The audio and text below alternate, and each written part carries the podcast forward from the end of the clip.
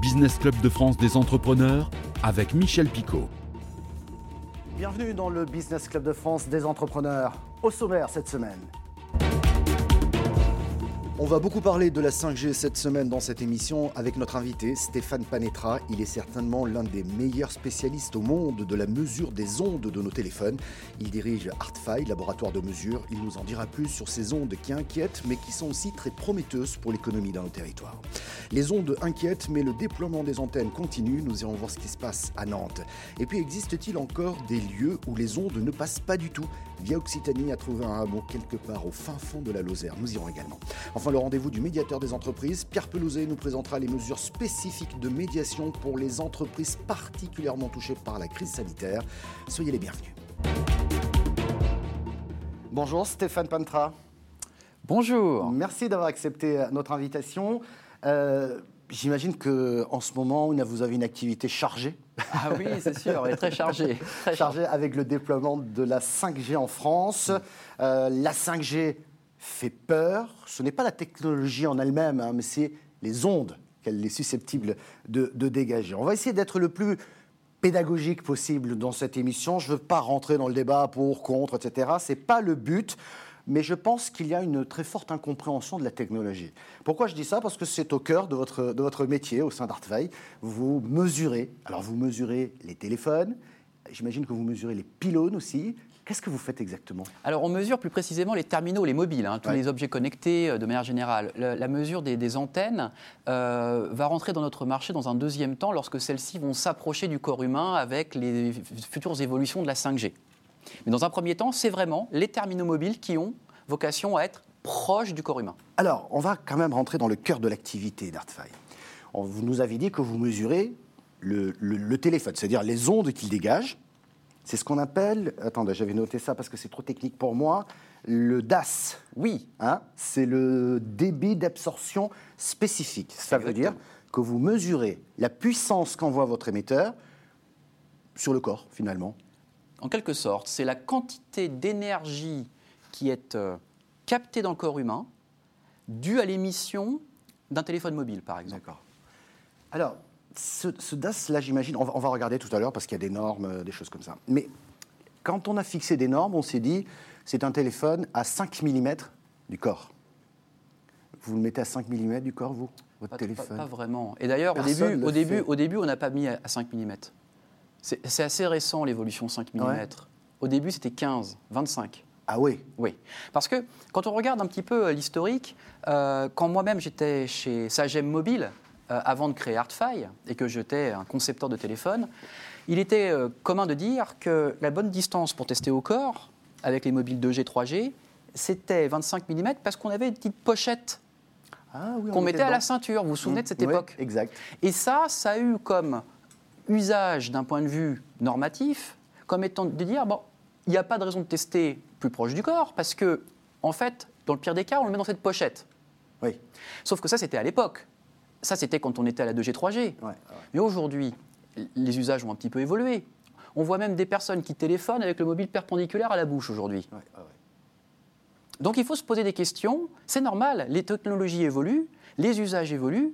Il faut que tout ce qui accompagne y compris les techniques de mesure, évoluent aussi. Est-ce que vous êtes en train de me dire que les normes fixées, notamment au niveau du, DAS, ne sont plus adaptées aux usages que l'on fait de ces appareils? Ah, Je pense qu'il faut les faire évoluer, et d'ailleurs elles évoluent. Ouais. D'ailleurs elles évoluent, donc c'est la bonne nouvelle. On va parler de la 5G, on va parler des mesures, on va essayer de rassurer un peu tout le monde. Hein, oui, hein, oui, oui. Euh, on va en parler dans un instant, mais c'est juste après notre rendez-vous éco-région. Moratoire ou pas, les antennes 5G poussent un peu partout en France. Cette nouvelle technologie est prometteuse, notamment pour les entreprises dans nos territoires. Et cette technologie serait aussi moins consommatrice d'énergie. Mais les opposants ne sont pas convaincus. Un reportage de Maël Carguéou de Télénantes. Et nous écoutons tout de suite Marc Dufayet, chef de produit expérience réseau chez Orange. On est à, là à 606 mégabits en débit descendant, donc c'est le débit qui sert bah, quand vous téléchargez quelque chose par exemple. À titre de comparaison avec la 4G, je suis à 146 euh, mégas. C'est un des premiers enjeux de la 5G, apporter plus de débit. Mais le, deuxième, qui est euh, largement aussi important, c'est bah, d'absorber globalement l'ensemble du trafic data mobile, puisque dans toutes les grandes agglomérations, les études montrent que d'ici deux ans, le réseau 4G va saturer. Autre argument massu des opérateurs, la 5G, c'est vert. La 5G par rapport à la 4G, ça consomme, dans l'expérimentation qu'on fait à Nantes aujourd'hui, ça consomme deux fois moins d'énergie par gigaoctet. Donc, euh, quand il y a une utilisation aujourd'hui pendant une minute d'un utilisateur, avec la 5G, on consomme déjà deux fois moins. On consommera dix fois moins à l'horizon 2025 et 30 fois moins à la fin de la décennie. Pas convaincant pour ces militants anti-5G qui se réunissent régulièrement à Nantes. Existe-t-il des zones où les ondes de téléphone ne passent pas du tout? Les zones blanches existent, mais il y a aussi des zones très très blanches. À rien, rien ne passe. Via Occitanie est allé à Saint-Pierre-les-Tripiers, en Lozère. Un reportage de Julie Darling. La rédaction de Via Occitanie s'est demandé s'il était encore possible en 2020 de vivre loin des ondes. Pour le vérifier, on vous emmène en barque dans ce hameau construit sur la roche des gorges du Tarn rencontré Albin. Cet ancien publicitaire dans les Caraïbes et à Tahiti a radicalement changé de vie il y a huit ans. Il a fui l'univers d'Internet, des réseaux sociaux et de la télévision. Il est venu y chercher ici, dans ce couvent datant du XIe siècle situé en zone blanche, une connexion avec la nature et cultive aujourd'hui cette terre. Il aimerait à terme vivre en autosuffisance. Si la moitié de notre vie est, passée passer pour effectivement euh, favoriser des marchés ou des personnes qui n'ont pas dont l'intérêt peut être peu recommandable, j'ai envie de dire, euh, et ben on fait autre chose. Et donc là, j'ai cherché euh, quelque chose qui avait un peu plus de sens. Ce hameau va-t-il pouvoir encore fuir longtemps la technologie et la 5G Aujourd'hui, ils sont 5 à 6 personnes à vivre ici à l'année. Quel est ce projet pharaonique là qui nous est en fait il nous est imposé Tous déplorent un manque de concertation et appellent à la mobilisation générale pour que ces pierres historiques ne soient jamais dévastées par les ondes. Notre invité cette semaine, Stéphane Panetra, il est CEO de HeartFi et certainement euh, l'un des meilleurs spécialistes au monde de la mesure des ondes euh, téléphoniques. Merci beaucoup euh, d'être avec nous. On parlait juste avant éco-région de la 5G qui, qui fait peur, des téléphones qui sont peut-être pas tout à fait adaptés aux nouvelles normes. moi, j'ai envie de vous dire, qu'est-ce qu'il faut faire? Faire évoluer les normes? Comment est-ce qu'on peut rassurer les plus réticents? Oui. Alors, en fait, déjà, il faut appliquer les normes. C'est très important quand même. Ce qui veut dire qu'il y a beaucoup de téléphones aujourd'hui qui n'appliquent pas, les fabricants, pardon. Il faut, il faut appliquer les normes jusqu'au bout. Jusqu'au bout de la logique. Jusqu'au bout de la logique. Quelle est la logique euh, qui est sous-jacente à ce domaine très réglementé? Et que d'ailleurs, les industriels s'efforcent de respecter. Et ils ont du mal parce que ce n'est pas facile. Et je vais vous expliquer un peu pourquoi. En fait, la réglementation dit quelque chose de très simple. 100% des téléphones mobiles qui sont mis sur le marché doivent respecter les seuils sanitaires. On n'est pas en train de dire que c'est 1%, 2%, 3%, c'est 100%. C'est logique, il s'agit d'une mesure sanitaire. Quand on dit ça, on n'est même pas là en train de dire dangereux, pas dangereux, il y a des seuils à ne pas dépasser, il faut que 100% des mobiles respectent ces seuils. Mais on ne les teste pas tous, ces téléphones. On n'en teste que 1 sur 1 million.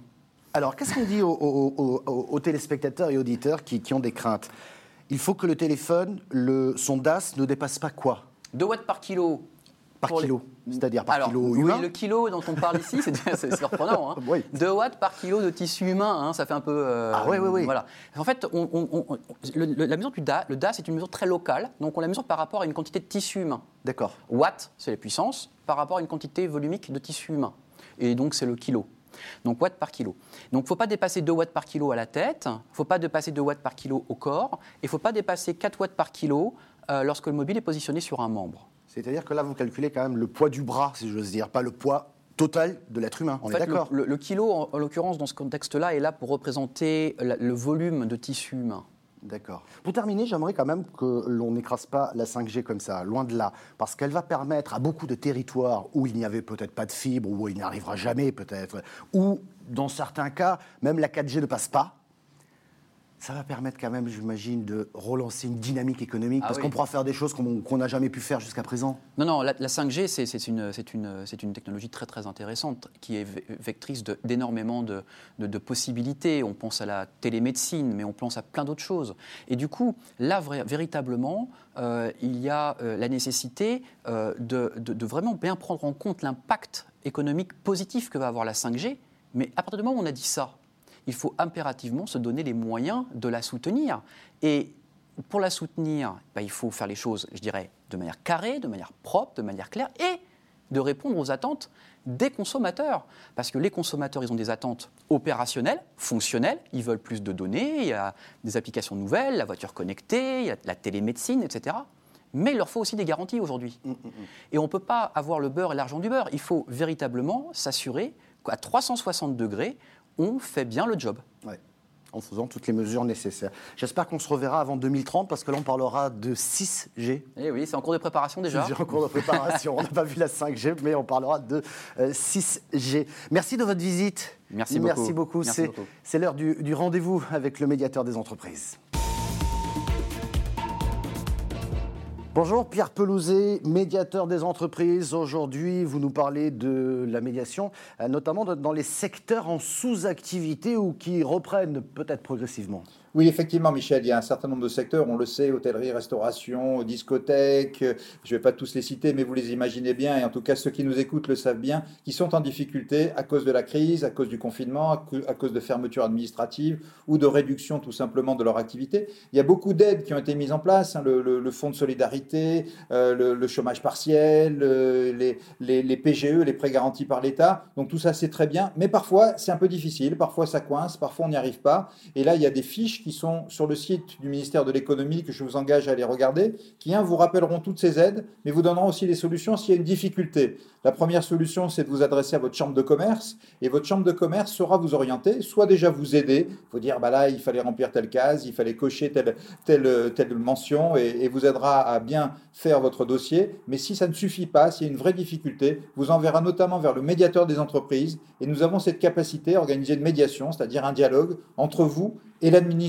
concernée pour essayer de trouver une solution. Donc je vous engage à aller voir ces fiches sur le site du ministère de l'économie, à aller vers votre chambre de commerce si le besoin s'en fait ressentir, et tout ça nous sera envoyé. On a toute une équipe à votre disposition. Vous savez qu'on répond à des, milliers de sollicitations tous les ans. Cette équipe est là pour vous, pour vous aider, pour vous mettre en contact avec les bonnes personnes et trouver des solutions pour que tout le monde puisse s'en sortir par le haut à l'issue de cette crise. Merci à notre invité Stéphane Panetra de nous avoir éclairé sur le sujet des ondes du, téléphone et de nous avoir rassuré également. N'ayez pas peur, effectivement, la réglementation évolue, elle va évoluer à mon avis très très vite. Merci Pierre Pelouzet, médiateur des entreprises. Vous pouvez retrouver cette émission en replay vidéo euh, sur le site de votre chaîne de télévision, sur celui de l'émission. Nous sommes également disponibles en audio podcast, mais aussi sur quelques radios FM ou web radio et même tout nouveau sur la radio DAB+. Merci de votre fidélité et à la semaine prochaine.